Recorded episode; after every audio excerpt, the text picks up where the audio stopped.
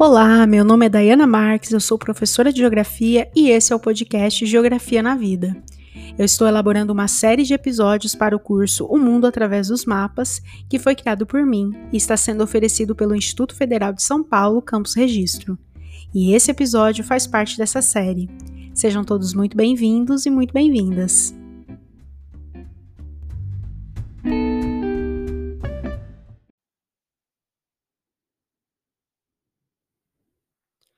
Bom, no episódio de hoje nós vamos falar um pouco sobre o acesso aos mapas. Será que os mapas são para todos? Será que eles realmente estão acessíveis a todas as pessoas? Que os mapas são importantes, todos nós sabemos. Nós estamos vendo ao longo desse curso e desde o primeiro episódio dessa série que o mapa é uma linguagem anterior à escrita e que no decorrer da história possuiu muitos fins e justamente por ser uma linguagem, ele sempre esteve associado à prática discursiva e às relações de poder. Mas hoje, com o uso massivo das tecnologias, principalmente com a internet, será que os mapas já foram popularizados e estão acessíveis a todos? Eu posso dizer que eles deveriam ser acessíveis a todos. Mas o acesso a encontrar uma quantidade maior de mapas em aplicativos e sites de redes sociais não assegura o acesso à leitura e interpretação desse mapa. É a mesma coisa que acontece com outras formas de linguagens, como textos, música e outras linguagens artísticas. O fato de um mapa poder ser encontrado além do Atlas ou da biblioteca física não quer dizer que quem conseguiu encontrá-lo conseguirá compreendê-lo. E aqui eu estou me referindo tanto ao seu conteúdo como ao seu discurso.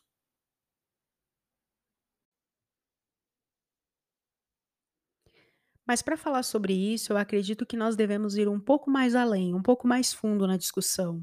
Porque não dá para falar sobre a dificuldade de acesso seja lá em qual âmbito for, se nós não considerarmos a sociedade capitalista em que nós vivemos. E que o Brasil, como país que ainda, mesmo que tenha passado da fase colonial, está imerso em um padrão de colonialidade. Existe um abismo no nosso país entre aquelas pessoas que têm acesso à educação e as pessoas que não têm. E o acesso à educação é muito importante, porque é nesse espaço escolar onde as pessoas têm acesso ao mapa e acesso às ferramentas que são importantes para a leitura e interpretação do mapa. E aí nós já podemos lembrar né, daquela famosa frase do Darcy Ribeiro: a crise na educação do Brasil não é uma crise, mas é um projeto. E não tem como dissociar essa falta de acesso à educação, que gera a falta de acesso aos mapas, da falta de acesso à renda, da falta de acesso a outros âmbitos e outras, outros temas né, que nós poderíamos discutir. Essa falta de acesso, ela está ligada ao sucateamento da educação por conta da falta de investimentos, a um currículo defasado que deixa de lado diversos assuntos que poderiam ser debatidos, a formação dos professores, que às vezes é inadequada e ineficiente, porque não prepara adequadamente o docente para a atuação. E aí eu não estou falando só do professor e da professora de geografia, mas também do pedagogo e da pedagoga, que muitas vezes não tem uma preparação adequada para trabalhar com alfabetização cartográfica. E somado a tudo isso, nós temos ainda problemas relacionados à infraestrutura física básica, para garantir a elaboração e também execução de, das nossas aulas. E nós podemos incluir ainda a falta de articulação entre a escola e a comunidade, a falta de professores, a remuneração baixa, a desvalorização da carreira. Enfim, são muitos problemas e muitas dificuldades que enfrentamos. E aí a leitura dos mapas acaba ficando para um segundo plano. O que é um grande problema, porque o, se o mapa representa o espaço geográfico, entender essa representação e ter uma visão crítica sobre ela também nos faz sentir parte desse espaço que foi representado.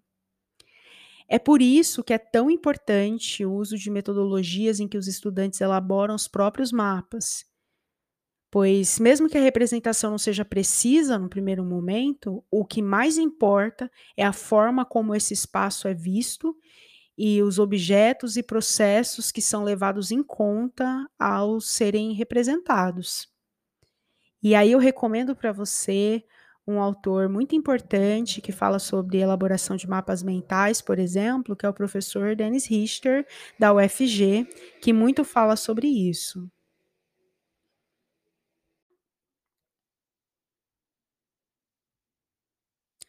O mapa deveria ser acessado por todos. E quando eu falo acessado, eu não quero dizer somente encontrado, mas lido e compreendido. Porém, na realidade, nós sabemos que não é assim. Por isso é tão importante aquelas iniciativas de mapeamento participativo, em que a comunidade colabora com a elaboração do mapa e inclui ali o que é importante para ela, suas demandas e também seus objetivos sem ficar restrita àquele técnico que domina, entre aspas, né, o conhecimento específico, ou seja, sem se restringir a uma pessoa que teve acesso a esse tipo de conhecimento. A exclusão das possibilidades de participação também é uma forma de silenciar os indivíduos. E é este silêncio que vem sendo praticado durante séculos, não só nos mapas, mas na literatura, nas artes e em outras formas de linguagem. E se no último episódio eu falei sobre o padrão de colonialidade, a exclusão dos tidos como subalternos e periféricos, nesse episódio eu quero retomar um pouco essa discussão e falar que tudo isso faz parte da imposição de uma colonialidade do saber.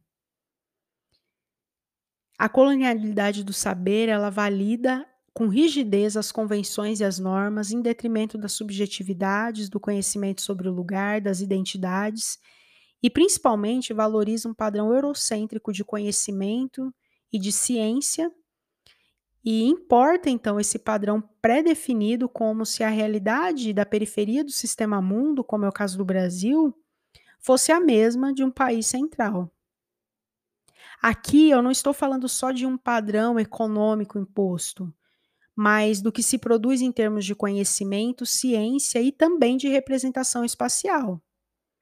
Por isso, a discussão sobre tentar desnaturalizar o processo de mapeamento, o mapa e o que é representado nele, é uma discussão importante e é sobre isso que se trata esse curso. Não garantir o acesso, não incluir, não perguntar sobre, não participar junto, também é uma forma de silenciar, e qual é o nosso papel como entendedores da arte, da ciência e da técnica dos mapas? Bom, guarde essa reflexão, porque nós iremos voltar com ela no próximo episódio.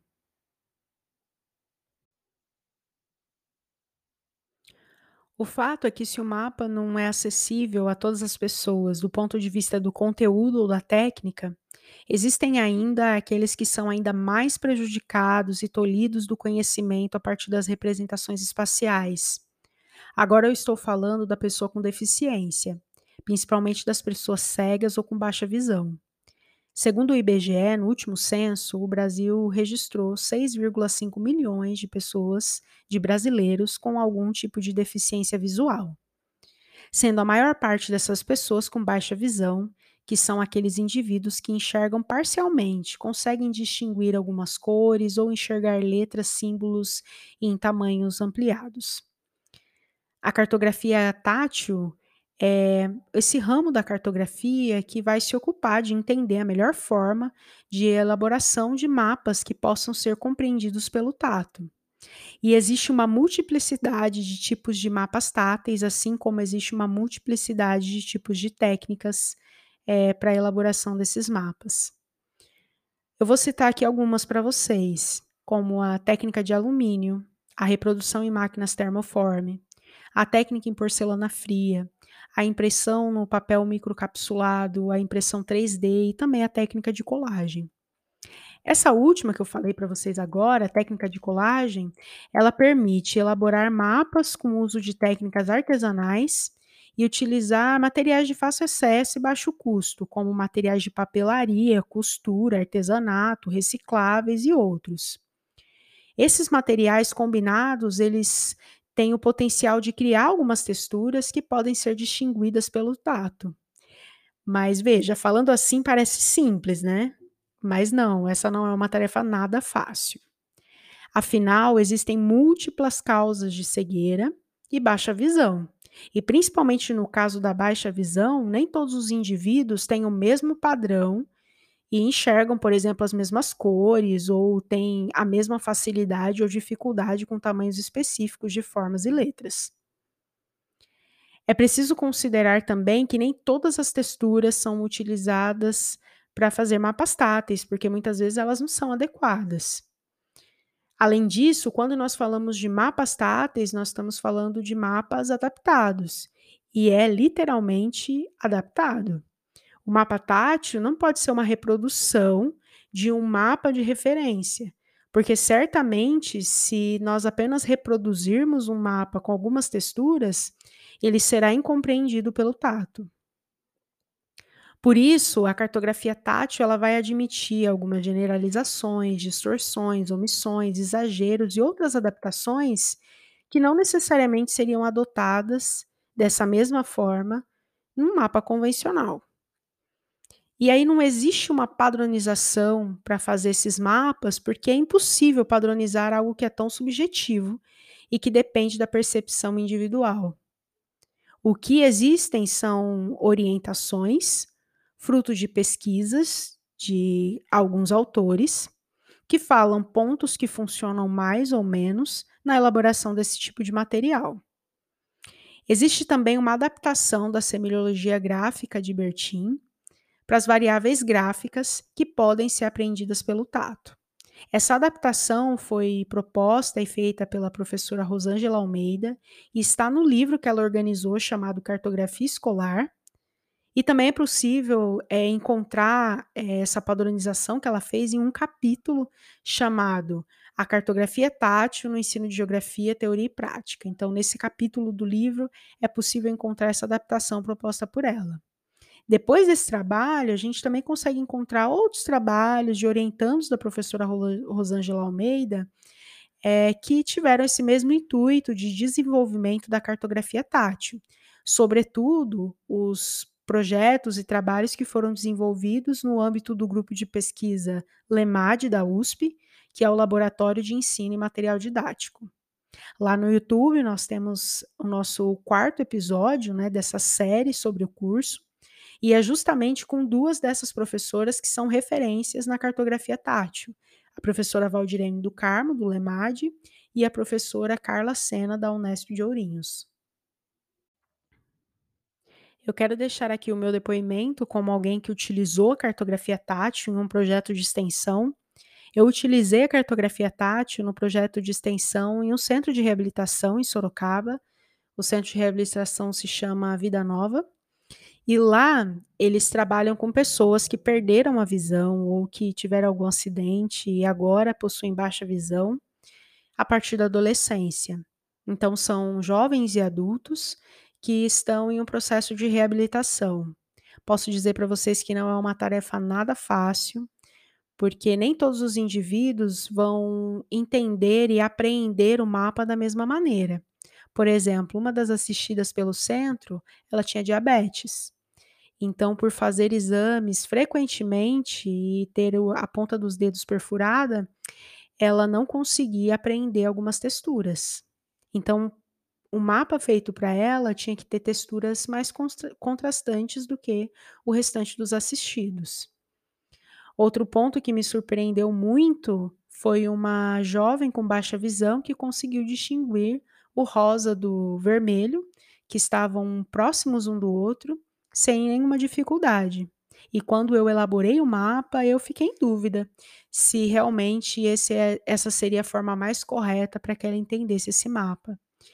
Então, veja bem, o mapa tátil, ele não pode ser elaborado por quem faz esse papel de adaptar um mapa ou de fazer um mapa tátil. Mas ele precisa ser feito junto com os indivíduos, junto com aquelas pessoas que lerão e que terão acesso a esse mapa. E junto com o mapa deve vir também a reflexão sobre o conteúdo dele e sobre os discursos também do mapa. Quando nós falamos sobre ensino, é também muito importante dizer que o mapa tátil ele é inclusivo e é porque ele contempla todas as pessoas, inclusive as pessoas com deficiência visual, contribuindo para o que nós chamamos de uma didática multissensorial, que usa além da visão, que é uma, um elemento, né, um sentido muito usado tradicionalmente na geografia, outros sentidos também.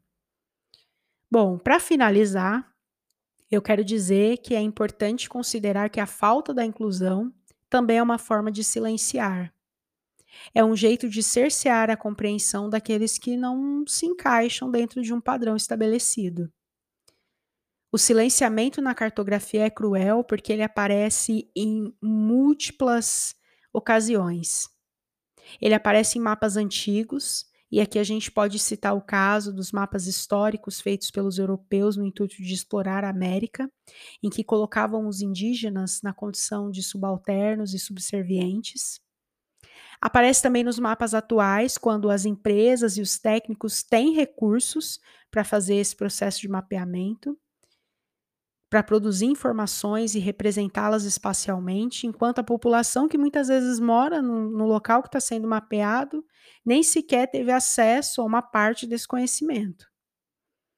Mas o silenciamento dos mapas também aparece no mapa sendo tratado na sala de aula como uma mera figura em meio a textos e outras informações presentes no livro didático sem que os estudantes entendam a conexão entre os processos, os fenômenos, os conceitos que estão sendo estudados e os objetos representados nos mapas.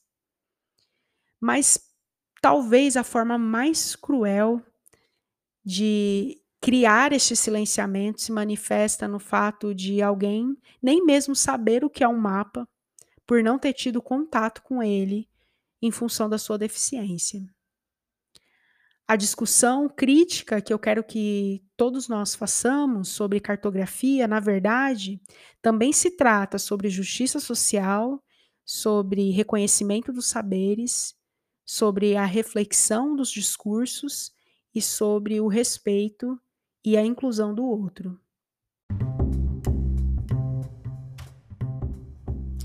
Então é isso, pessoal. Obrigado por me acompanhar até aqui. Nos vemos numa próxima oportunidade para falar um pouco mais sobre como o mundo pode ser lido, interpretado e compreendido através dos mapas.